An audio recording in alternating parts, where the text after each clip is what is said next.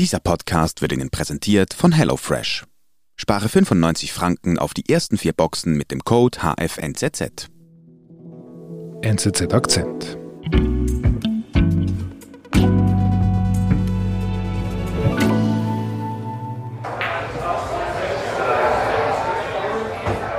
Ich bin Florin Klalüna, ich arbeite für das Folio, das Magazin der NZZ und bin auch als Gesellschaftsreporter unterwegs.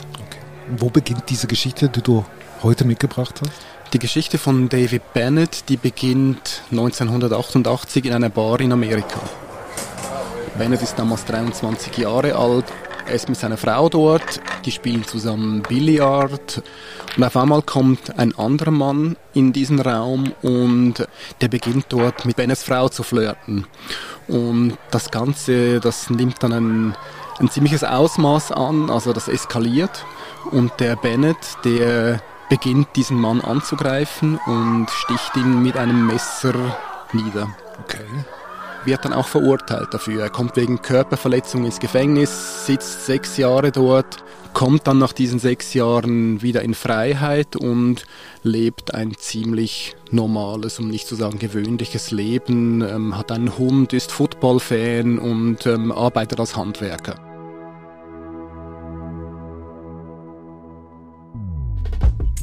David Bennett, der ehemalige Verbrecher, der dann über Jahrzehnte ein unauffälliges Leben führte, ist heute ein weltbekannter Mann. Bennett ist der erste Mensch mit einem Schweineherz. Also der ist ganz berühmt geworden, der David Bennett. Der David Bennett ist ganz berühmt geworden, nicht wegen dieser Geschichte vor vor 30 Jahren, sondern wegen seiner Krankheitsgeschichte. Und die, die ist eben erst in diesem Januar ganz akut geworden. Okay. Was ist da passiert?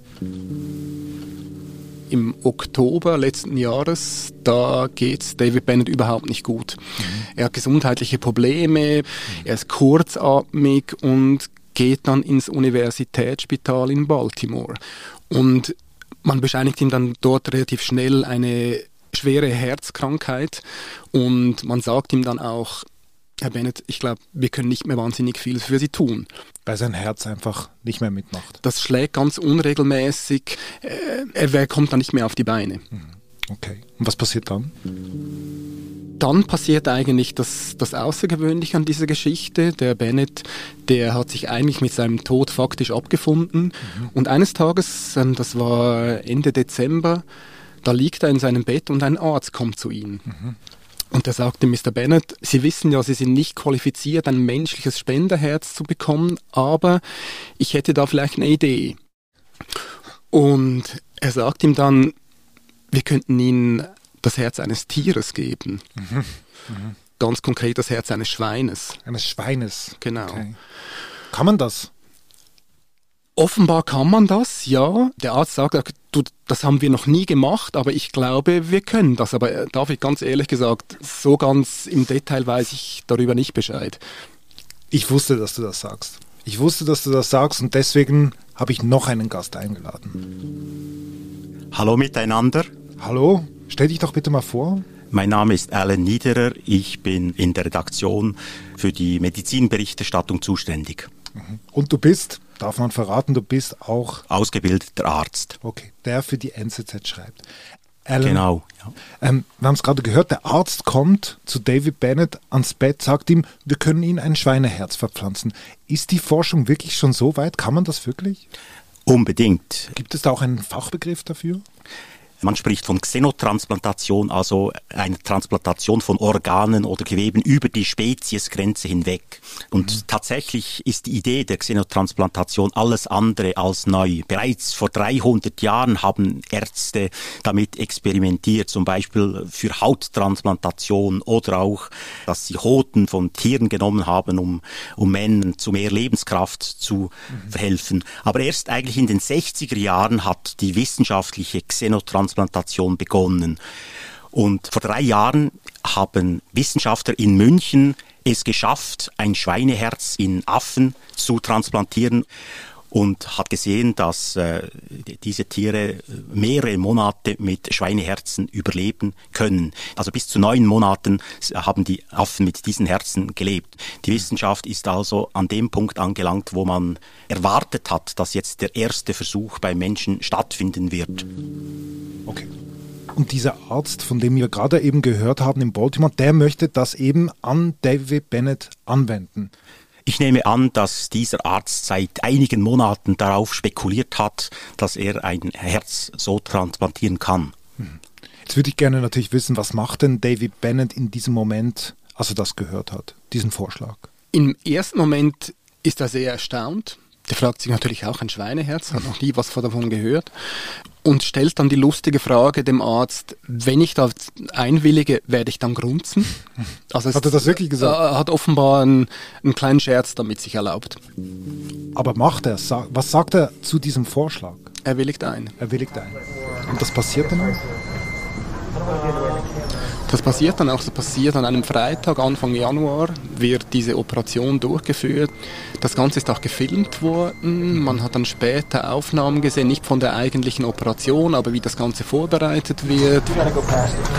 Wie dieses Schweineherz in einem Behälter in den Operationssaal getragen wird, wie die ganzen Vorbereitungen laufen. The donor animal uh, was very stable and the, uh, the organ looks perfect. Good size. And, uh, yeah. Und dann beginnt die Operation acht Stunden lang.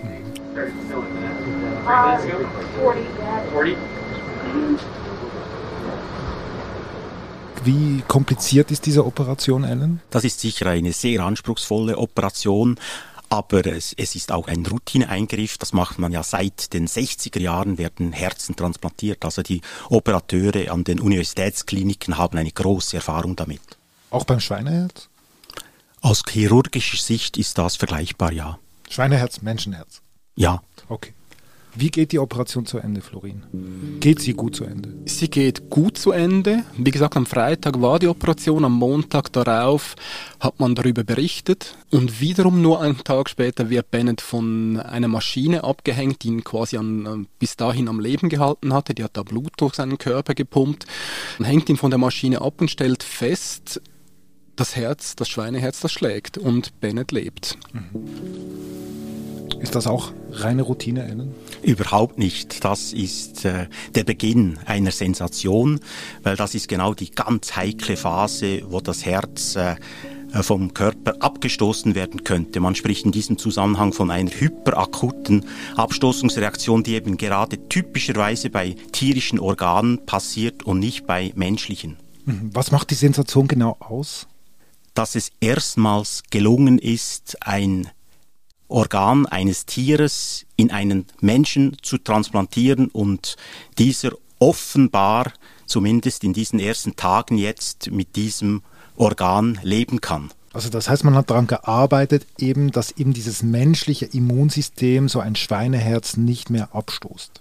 Absolut, das hat man eben gemacht mit neuen Medikamenten, aber auch mit äh, genveränderten Tieren. Ich würde gerne nochmal bei dieser Sensation, welche Hoffnungen sind denn damit verknüpft?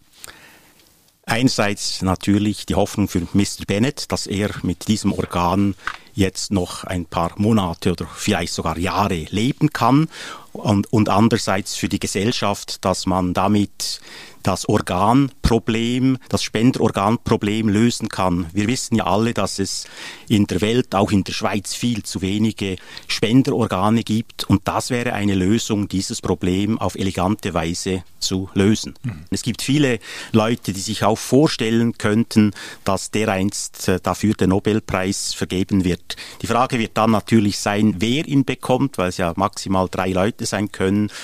Für die meisten Leute ist es nicht in erster Linie der Chirurge, sondern die äh, Forscher und Wissenschaftler, die die Grundlagen geschaffen haben, eben diese Abstoßungsreaktion zu überwinden. Weil damit haben sie ein großes Problem der Menschheit gelöst, nämlich dass wir diese Organe der Tiere in die Menschen hinein verpflanzen können. Ich glaube, das kann man so sagen.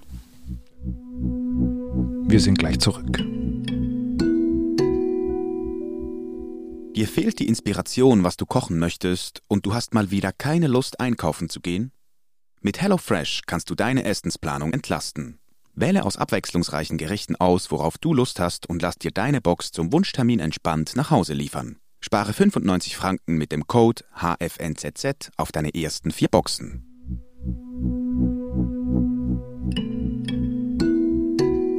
Florin, jetzt hast du gesagt, eben das Spital hat ein bisschen gewartet mit der Medienmitteilung, eben diese 48 Stunden.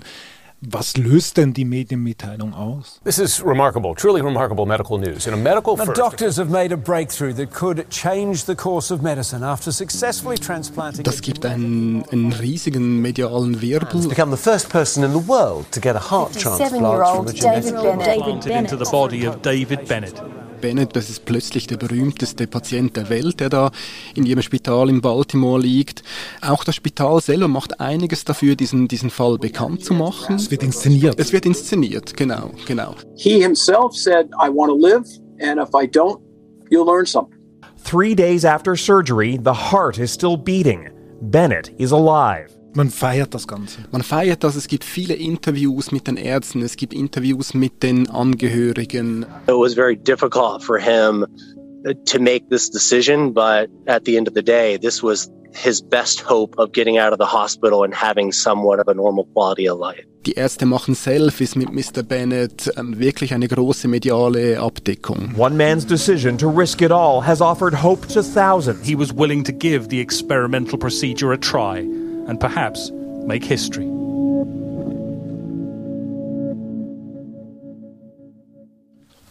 Wenn ich da so zuhöre bei dieser Medienberichterstattung, das ist Bennett, der gefeiert wird. es gibt schon so eine Art Heldenverehrung, weil bei, bei Bennett ist es ja so, also man muss ja wie zwei Dinge sehen. Einerseits ist das oder war das seine letzte Chance, überhaupt überleben zu können. Er sagt selber auch, das war ein, ein Shot in the dark, also ein, ein Schuss irgendwo ins Dunkle. Ich weiß nicht, was dabei herauskommt. Andererseits ist das natürlich auch ein gefährliches Experiment. Man weiß, die Chance, dass er das nicht überleben könnte, die ist ähm, relativ groß. Also wird er auch ein Stück weit gefeiert dafür, sich diesem Experiment überhaupt zur Verfügung zu stellen. Für seinen Mut. Für seinen Mut, genau. Und dann, was passiert dann? Ja, dann kommen irgendwann, so ein, zwei Tage später, kommen die ersten Artikel, die dann nicht mehr inszeniert sind. Die USA Today, die war die erste Zeitung, die dann geschrieben hat, was ähm, David Bennett für ein Vorleben gehabt hat. Zunächst ging es nur darum, dass er sich nicht so wahnsinnig genau an medizinische Anordnungen geha gehalten haben soll. Er hat da Termine verpasst, hat Medikamente nicht genommen. Und das war schon mal so ein erster kleiner Einblick in, in das Leben außerhalb der Inszenierung.